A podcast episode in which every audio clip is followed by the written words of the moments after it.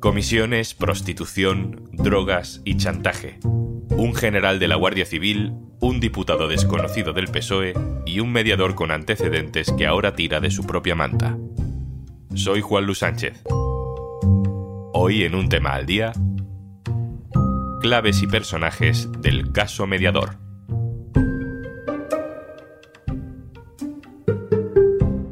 Una cosa antes de empezar. Hola, Juanjo de Podimo, otra vez por aquí. Oye, ¿todavía no has probado nuestra aplicación Podimo? Entra en podimo.es barra al día porque te regalamos 60 días gratis. Dos meses gratis para escuchar los mejores podcasts y audiolibros. En Podimo. Llevamos una semana hablando del caso mediador. Es una trama corrupta con raíces en Canarias, con personajes muy siniestros en el tronco y con una rama que ha conseguido entrar en el Congreso de los Diputados. Un diputado del PSOE, ahora ya expulsado, está siendo investigado por cobro de comisiones. Se llama Juan Bernardo Fuentes Curbelo. A ese diputado no le conocía casi nadie, pero ahora es famoso. Más llamativa que sus presuntas comisiones es su presencia en la parte más sórdida de este caso. Fotos de reuniones en locales de prostitución, fiestas con sexo y cocaína en habitaciones de hotel. Sus compañeros de andanzas le llamaban Tito Berni. Y a ese Tito Berni se agarra el PP a tres meses de las elecciones para intentar convertir este caso en un torpedo contra el gobierno, como si el PSOE estuviera en el centro de alguna trama de prostitución nacional. Queremos saber cuántos diputados socialistas han participado en cenas o fiestas pagadas por la trama criminal. ¿Quiénes se han lucrado de esta trama corrupta? Todos los diputados socialistas están ahora mismo bajo sospecha. Bernardo Fuentes ha sido expulsado del Partido Socialista, expulsado de su escaño en el Congreso. No hay pruebas de que haya ningún otro diputado implicado, pero da igual. El escándalo, con fotos y vídeos de por medio, es demasiado jugoso. Tito Berni, Tito Berni, espero que Sánchez tenga modo de demostrar que nunca estuvo en los negocios de Tito Berni. Tito Berni va a hacer caer este gobierno. Hoy hablamos del caso mediador. ¿Qué es exactamente? De dónde sale, quiénes son sus protagonistas y qué peso real tiene cada uno. Lo primero vamos a ver qué dice el sumario judicial. Le he pedido a nuestra compañera Elena Herrera, especializada en tribunales, que nos resuma qué dice sobre la trama y qué dice sobre este diputado Juan Bernardo Fuentes Curbelo. Hola. Pues nos encontramos ante un caso de supuestos sobornos a cambio de favores en el que el exdiputado era una pieza importante porque supuestamente utilizaba su condición de parlamentario para que la trama consiguiera sus objetivos. Según los informes policiales, los empresarios pagaban comisiones para optar a determinados servicios, aunque no todos los pagos tenían el mismo objetivo y tampoco todos tuvieron éxito. Los investigadores distinguen dos grupos de empresarios. Por un lado, empresarios de la península interesados en extender eh, su negocio en Canarias, donde se pagan menos impuestos, y por otro, queseros y ganaderos principalmente de las islas, que querían evitar inspecciones sanitarias o que querían que se agilizara subvenciones que aspiraban a recibir. En palabras de la policía, los empresarios pagaban a Fuentes Curbelo, al exdiputado, un primer peaje económico de 5.000 euros. El sumario acredita que hasta tres empresas hicieron esos pagos que el exdiputado canalizó a través de la cuenta bancaria del, de un club de fútbol que presidía en su pueblo. Serían en total 15.000 euros, de los que casi 6.000, 5.900, se habrían desviado a su uso particular y el resto sí que se habría dedicado a financiar el equipo de fútbol. Este es el esquema básico de la parte más mediática de este escándalo, aunque casi toda la atención política esté puesta ahí sobre el diputado del PSOE, el caso mediador tiene mucho más. Vamos a Canarias, Carlos Sosa, director de Canarias Ahora. Hola. Hola, ¿qué tal, Juan Lu? Los personajes que para nosotros son desconocidos, para ti, Carlos, no lo son tanto, así que ayúdanos a saber algo más sobre esta trama, cómo funcionaba realmente, a través de ellos, a través de estos personajes. Podemos empezar por el mediador, que es el que le da nombre al caso mediador. ¿Quién es? ¿De dónde sale el mediador? Bueno, él se llama Marco Antonio eh, Navarro Tacoronte. Es una persona que nació en la isla de Gran Canaria, en la ciudad de Galdar, pero pronto se traslada a Fuerteventura porque su padre mm, consigue un trabajo ahí. Algunas personas con las que hemos hablado nos confirman que era el primero en llegar a la fiesta y el último en irse. Un tipo con una capacidad de relacionarse extraordinaria. Y la lectura del sumario se deduce fácilmente su capacidad de, encantar. En Fuerteventura se ve envuelto en algunos casos muy graves. De hecho, una de sus condenas más graves, que porque entra en unas naves industriales eh, por la noche y con la ayuda de una pata de cabra apalanca todas las puertas, apalanca cajas fuertes y eh, roba de lo lindo. Y lo cogen y es condenado. Pero también en Fuerteventura, él logra con su labia y con su capacidad de relacionarse que la policía lo fiche como confidente. Y conocemos algún caso en el que costó trabajo que otro equipo de policías pudiera detenerlo porque estaba protegido por la policía como confidente de unas operaciones antidroga. Bien, ¿cómo ha accedido él a estas autoridades? Pues haciéndose pasar por una persona relacionada precisamente. Él siempre dice, yo no soy cargo, yo no soy asesor de nadie, pero pongo a la gente en contacto, pongo a la gente en relación. Claro, la pone en relación eh, eh, previo pago de su importe exacto. Independientemente de su capacidad para ser un liante, del otro lado tiene que haber alguien que quiera liarse, ¿no? El caso del, diputado del PSOE, de Juan Bernardo Fuentes Curbelo, ¿cómo se explica? ¿Quién es? ¿Cómo se mete en esto? Bueno, este señor es de Fuerteventura, por ahí vienen las relaciones. Tanto él como su sobrino, Taiset Fuentes, son del Partido Socialista de Fuerteventura, que es un partido que es una agrupación insular bastante peculiar, que la dirige el actual viceconsejero de Economía del Gobierno de Canarias, se llama Blas Acosta, que ha estado envuelto en varios asuntos turbios de corrupción de los que hasta el momento ha salido absuelto. Al revisar el historial de directores generales de ganadería y comprobar que cuando el señor eh, Juan Bernardo eh, Fuentes se va al Congreso de los Diputados para sustituir a una persona que es nombrada miembro del gobierno, quien le sucede es su sobrino, lo cual ya dice bastante del tipo de organización política que es el PSOE de Fuerteventura. El señor diputado está casado con una señora ganadera con lo cual la incompatibilidad por sencillamente por conflicto de intereses parece evidente, pero no pareció que fuera un obstáculo para su nombramiento. ¿no?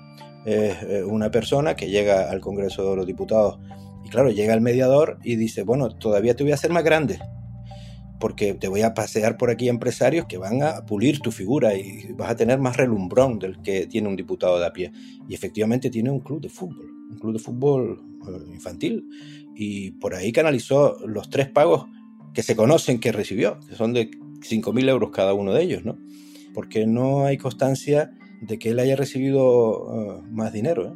El tercer personaje que podemos destacar, Carlos, es el guardia civil, ¿no? ¿Quién es este hombre? Bueno, el general de división Espinosa es un viejo conocido aquí en Las Palmas.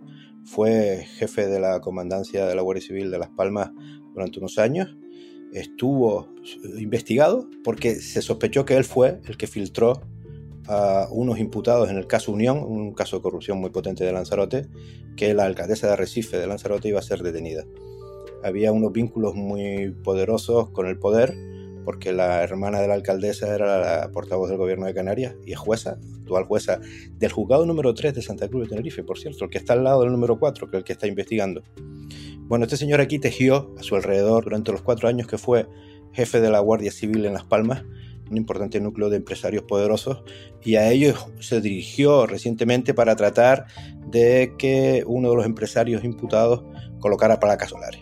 De aquí saltó al Sahel, lo nombró el Partido Popular responsable del destacamento militar español en el Sahel, y ahí es donde hay sospechas graves de que sí que hizo operaciones que todavía no han aflorado del todo. Si está en prisión es porque el fiscal pidió que no se le dejara en libertad por temor a que destruyera pruebas. Es un militar, no nos olvidemos que además está muy vinculado a servicios de inteligencia porque estuvo en el Sahel, pero es la única persona que sí parece que cumplió sus promesas de colocar a empresarios eh, en concursos muy potentes con dinero público. Creo que a estas alturas ya hemos visto todos las fotos y los vídeos de las fiestas, las prostitutas, las drogas. Más allá de los detalles sórdidos, mm, me interesa en realidad aquí que hablemos de qué función tenían esas fiestas en la trama, porque entiendo que servían para algo. Eh, esas fiestas era el método que tenía el mediador de cohesionar al grupo en esas intimidades de las comidas y de las fiestas con mujeres prostituidas, pues se van generando unos vínculos que no se generan en una relación normal, en un despacho oficial, evidentemente.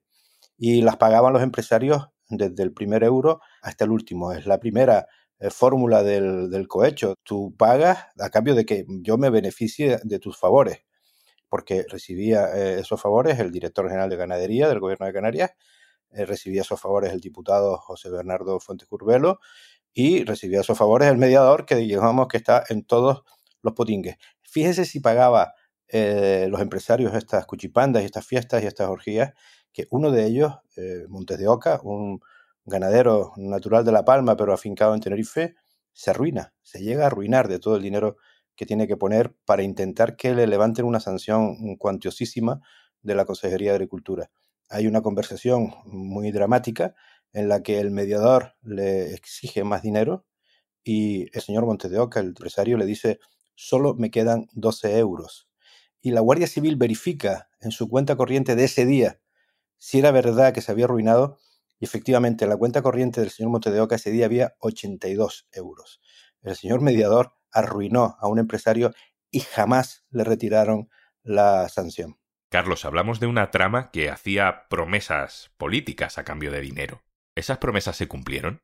Bueno, hay que distinguir dos, variantes de la trama. La trama del general merece capítulo aparte porque ahí sí que hubo eh, beneficios para algunas personas. Pero en cuanto a la trama mm, que se refiere al diputado eh, José Bernardo Fuentes Curbelo y al director general de, ganadería, ninguna de las promesas que el mediador y estas personas hicieron a los eh, empresarios que se prestaron a las mordidas fue cumplida.